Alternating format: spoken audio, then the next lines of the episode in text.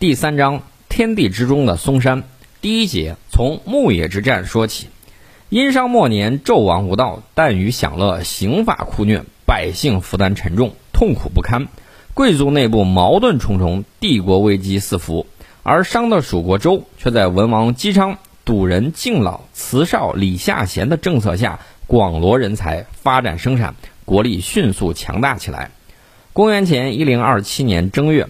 周武王采纳吕尚的建议，趁纣王的大部分部队忙于平定东夷族反叛之机，率兵伐商。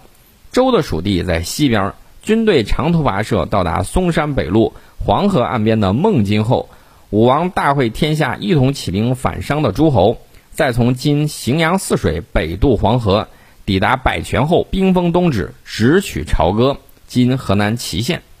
纣王无法及时回调主力部队。就强行把工地上出苦力的奴隶约十七万人武装起来对抗周军，结果奴隶反戈一击，牧野一战，致使纣王登上露台自焚而亡。值得注意的是，武王进兵沿孟津至荥阳，已进入嵩山地区。战胜纣王之后，其撤兵路线虽不能细说，至少到过偃师，而偃师就在嵩山与黄河之间。武王在这里修整兵士，并销毁了部分武器，用意在于。自此天下要和平安宁，永不再言战事，故取地名偃师。清太就已经出土的西周青龙记天王簋上有武王祀于天氏的记载。这个天氏呢，指的就是嵩山的太氏。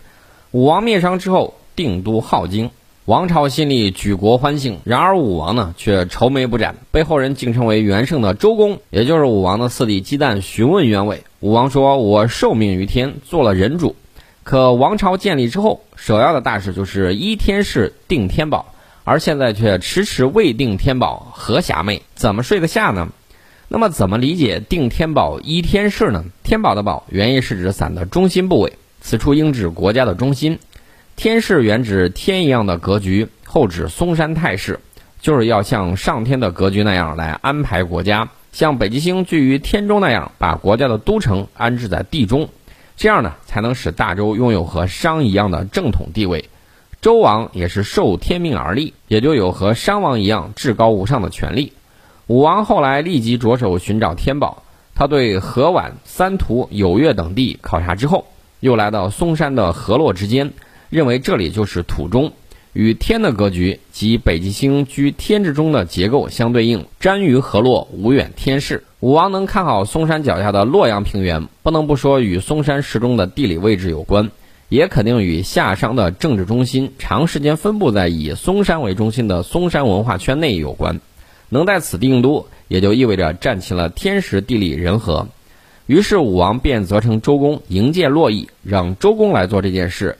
这是因为周公的封地在嵩山，同时他也最能正确领会武王的用心。